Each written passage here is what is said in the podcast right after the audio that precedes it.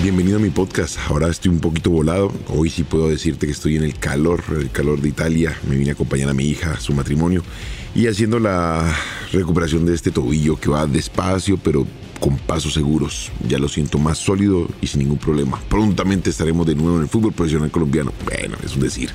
Seguimos pendientes de lo que está pasando con los equipos colombianos, del América, del Cali, del Junior, del Once Caldas que perdió su invicto, mejor dicho, todo tipo de noticias. Junior que no gana de visita. Los costeños están berracos con ese tema pero analizaremos el por qué. ¿Por qué? Porque América jugó bien. Así que acompáñame, miremos qué pasó y bueno, saquemos conclusiones. Footbox Colombia, un podcast con Oscar Córdoba, exclusivo de Footbox. Lo primero que voy a hacer es pedirte disculpas porque si alcanzas a escuchar por allá, alguien está taladrando. Uno pensaría que no, pero bueno, se dan las cosas. En el apartamento todo el mundo habla, todo el mundo hace bulla, estamos con toda la alegría del matrimonio. Me tocó salirme y me encontré que algún vecino tenía que hacer alguna reparación y está taladrando. Bueno, miremos, Millonarios, muy bien. Gamero sigue siendo de esos técnicos muy regulares en su equipo. Los jugadores entienden perfectamente su línea de juego, la gente está motivada. Esperemos que este sea el semestre para que Gamero consolide ese buen transitar durante las últimas temporadas. Lamentablemente al final se le cae el equipo, pero en esta oportunidad lo vemos más consolidado, se ha encontrado con delanteros que le están ayudando en el momento de definir los partidos y eso es esperanzador para el equipo de la capital de la montaña. Santa Fe bueno, Santa Fe perdió ante el Medellín, un Medellín que venía en crisis, pero que a raíz de su partido en Copa ha encontrado de nuevo el rumbo derecho, ganó confianza. Santa Fe lamentablemente con Arias no ha podido emparejar su rendimiento, pero Medellín con ese resultado ante el Junior de Barranquilla en casa logró pasar el escollo de la Copa y hoy se ha enderezado en cuanto a confianza.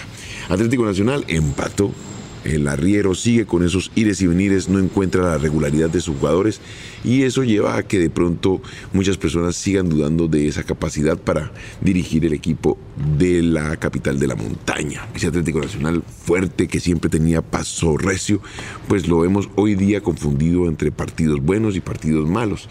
Junior, Junior sigue siendo de esos equipos que son fuertes en casa, pero que lamentablemente cuando sale a jugar de visita pierde la brújula.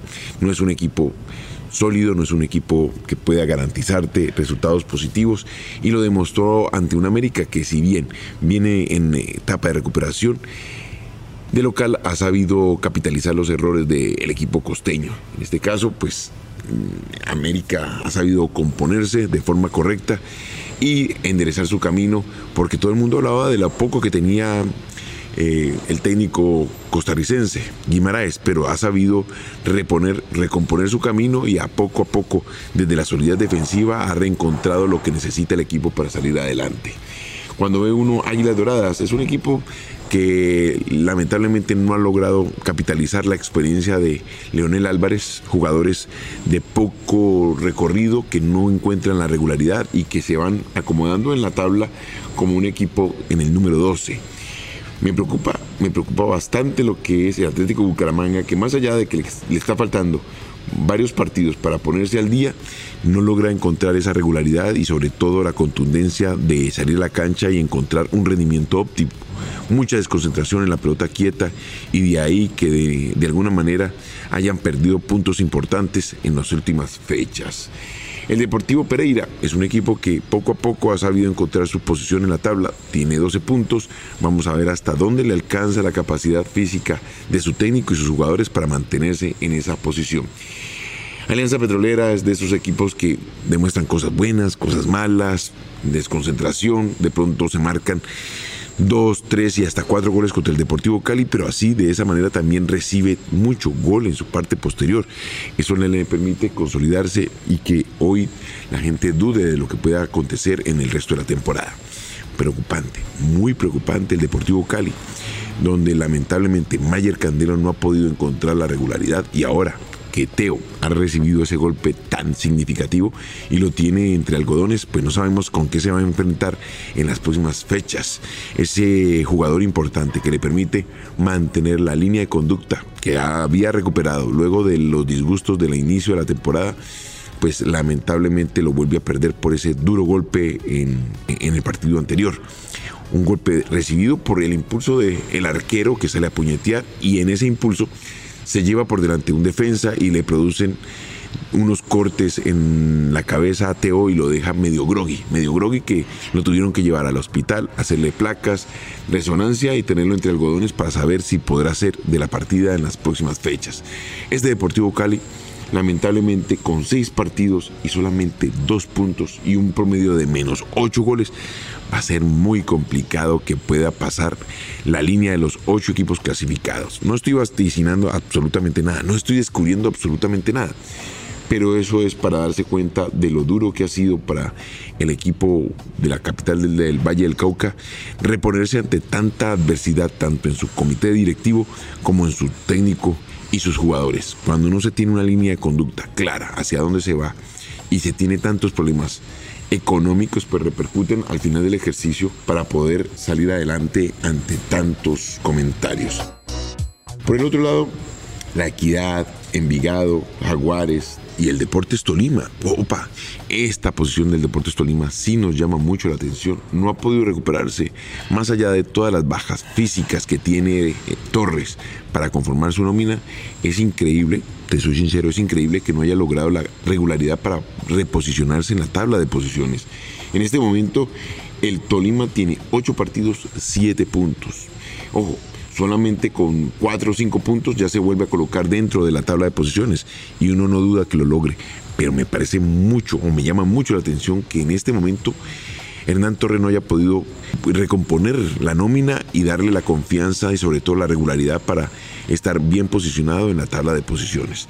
Él es un técnico bastante capaz en ese sentido, de mucha experiencia, sabe exprimir a sus jugadores hasta la última gota, entendiendo todo lo que pueden dar desde la parte táctica, física y técnica.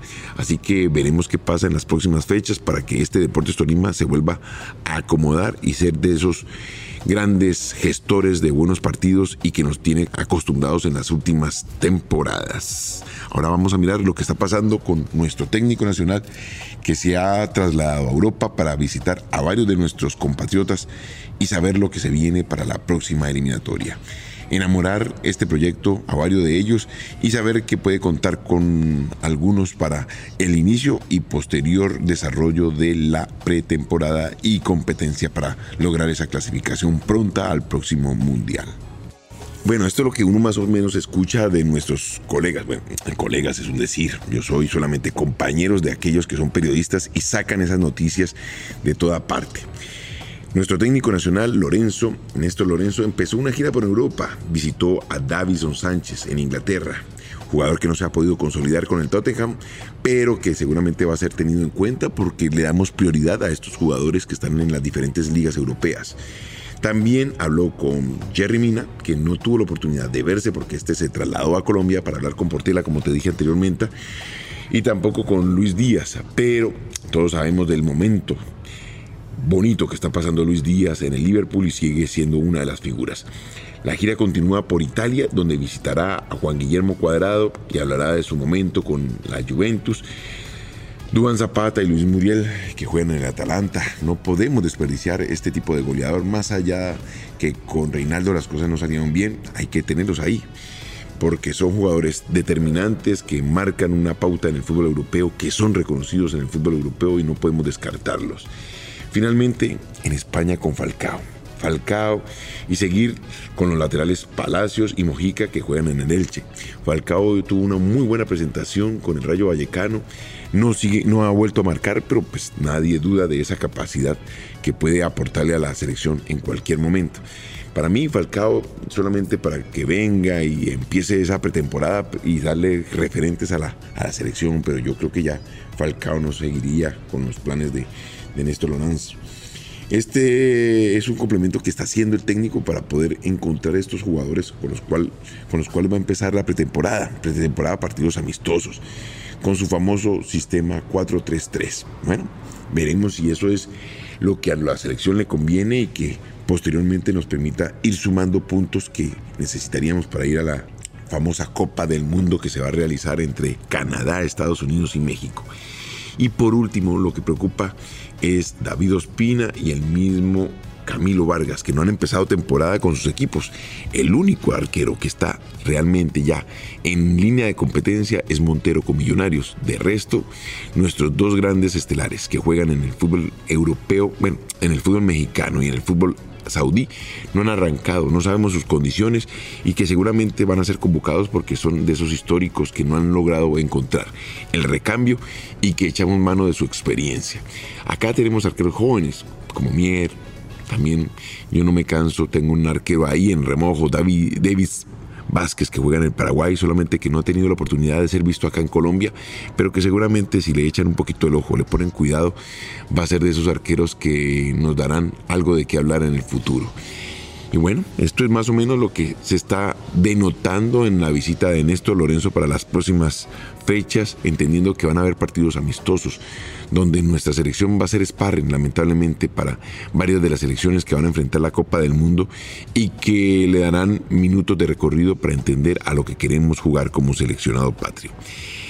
Te seguiré contando qué pasa desde acá, desde Europa. Por el momento me seguiré regocijando de las alegrías de mis hijos y prontamente nos encontraremos de nuevo. El jueves, el viernes tendremos el próximo podcast. Me datearé de mis amigos en Colombia porque no voy a estar muy atento. Te repito, más yo creo que serán anécdotas lo que te podré transferir o comentar en este podcast y te pido me disculpes, pero de esta no me salvo. La alegría de mi familia. Bueno, sabes que me puedes encontrar aquí en Footbox Colombia en todas las plataformas, pero somos exclusivos de Footbox. Esto fue Footbox Colombia con Oscar Córdoba, un podcast exclusivo de Footbox.